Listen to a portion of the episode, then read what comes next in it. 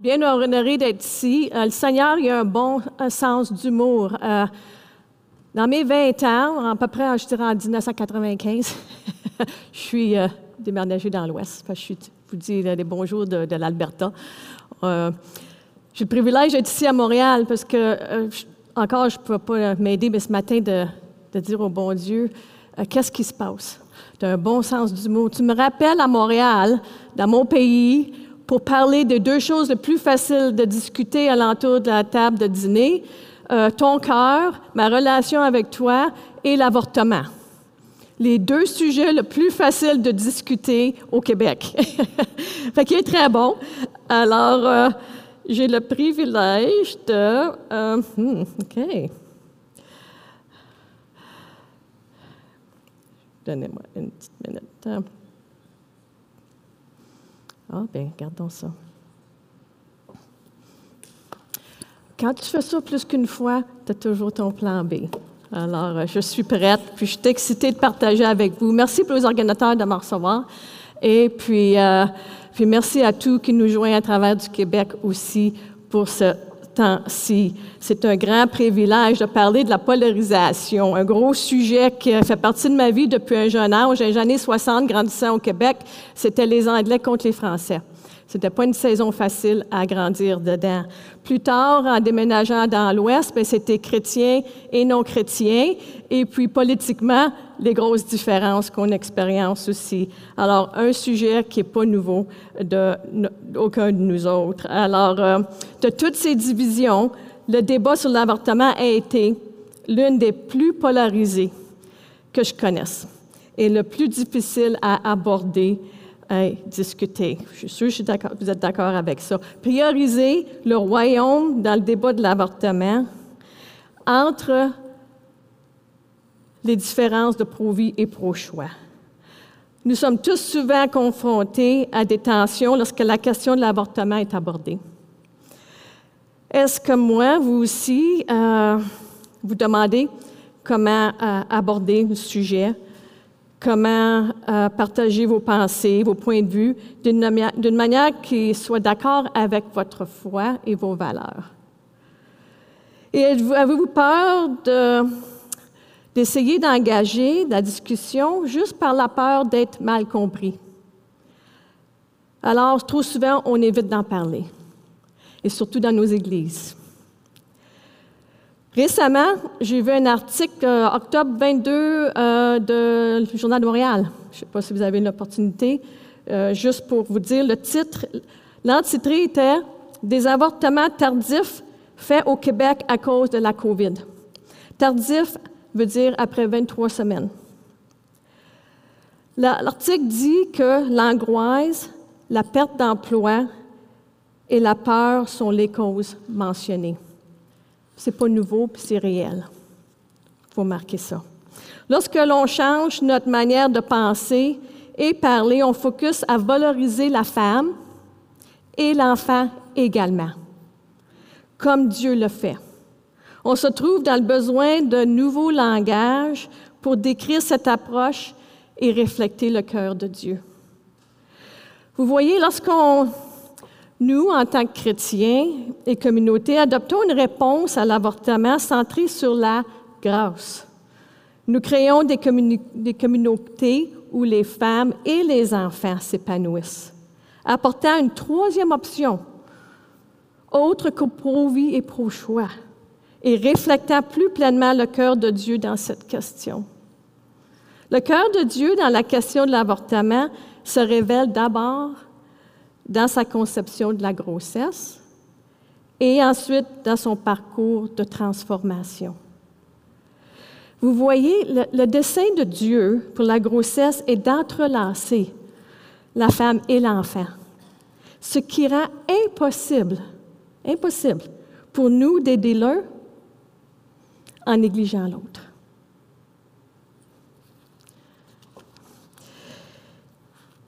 C'est un nouveau problème? Je pense pas. L'avortement a toujours existé, existe et existera toujours. Mais comment peut-on impacter le sujet? Qu'avons-nous le contrôle sur?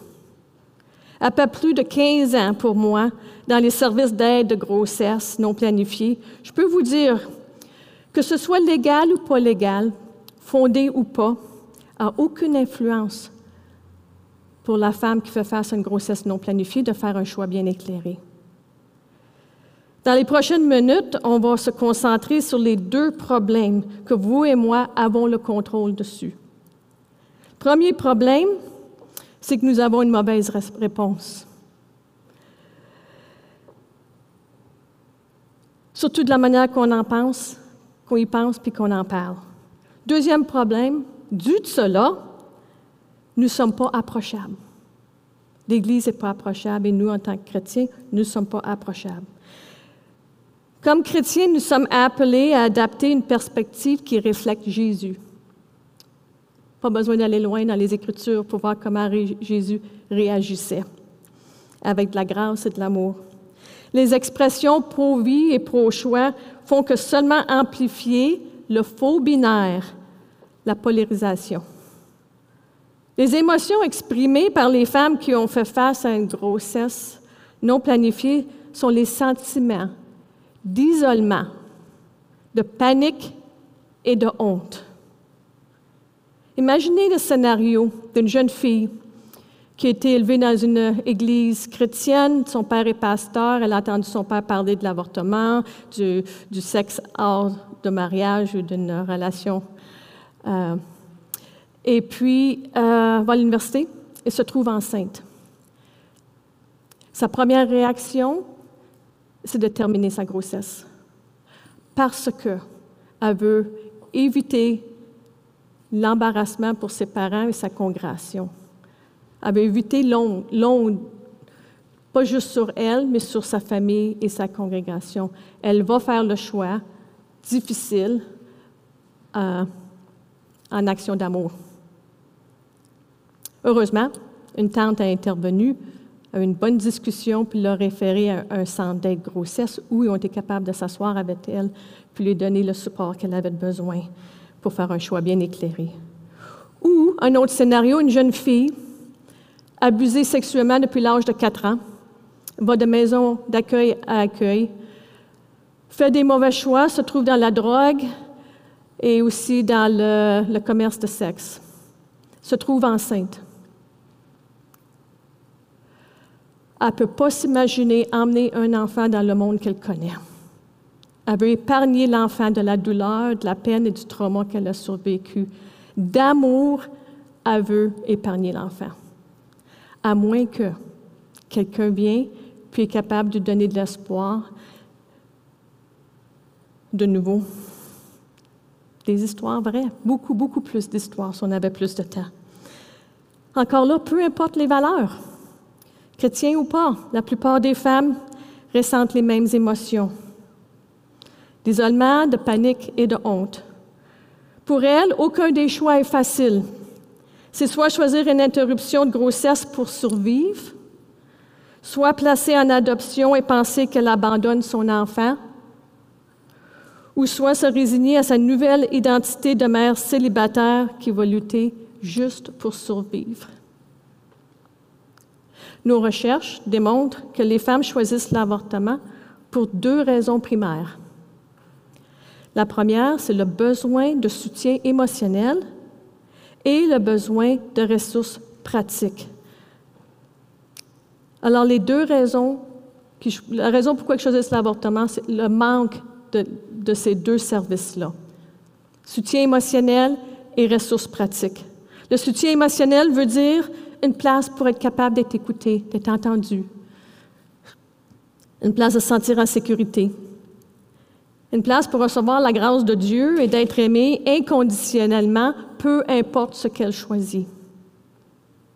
Les ressources pratiques veut dire des outils, des références vers d'autres ressources communautaires pour surmonter les circonstances difficiles dans lesquelles elle se trouve. Deux besoins, émotionnels et ressources pratiques. La solution? Pourquoi pas bâtir des ponts et non émettre des murs dans le sujet de l'avortement?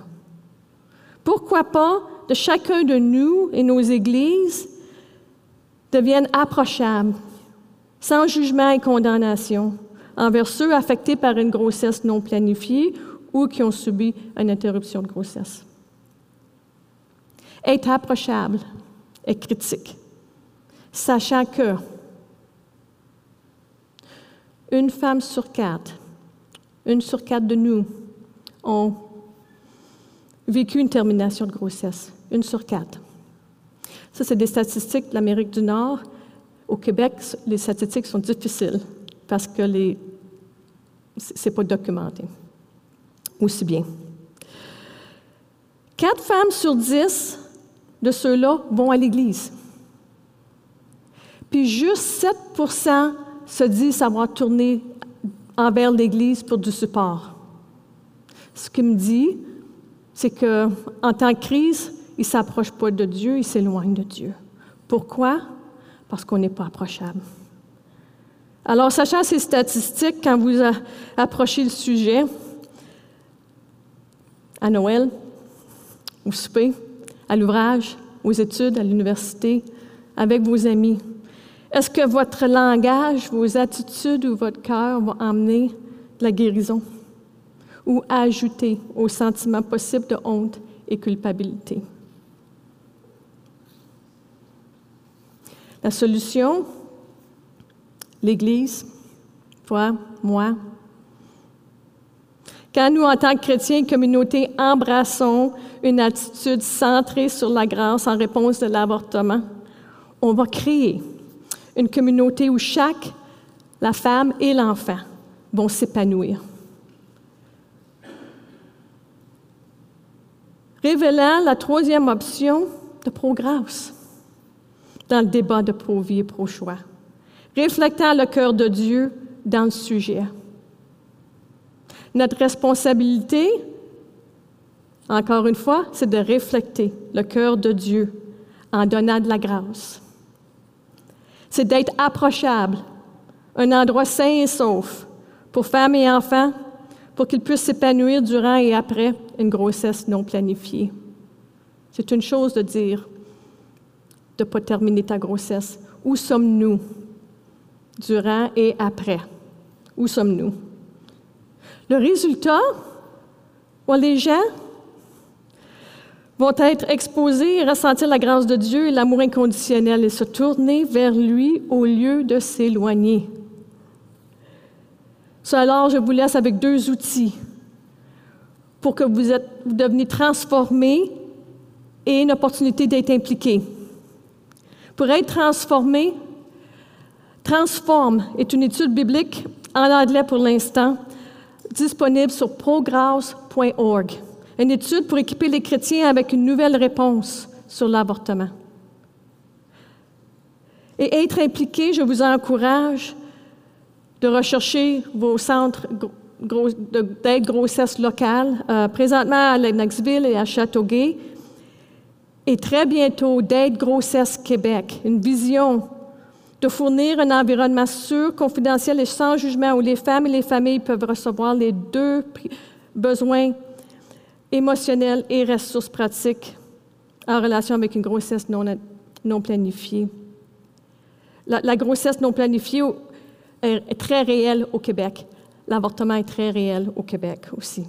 Alors, le mandat de Grossesse Québec, c'est avec le bureau chef à Montréal d'étendre et d'impacter tout le Québec d'établir à travers de notre communauté chrétienne, qui vont être transformées, d'être les, les mains et les pieds de Jésus pour impacter le sujet une pour l'autre, de bâtir les ponts et de débattre les murs qu'on a, qu'on a élevés. Encore une fois, soyez transformés et soyez impliqués. Continuons les conversations et faisons en sorte que le vrai cœur de Dieu soit révélé dans le débat pour l'avortement pour toujours. Alors que la grâce du Seigneur soit avec vous et exprimée à travers de vous. Merci.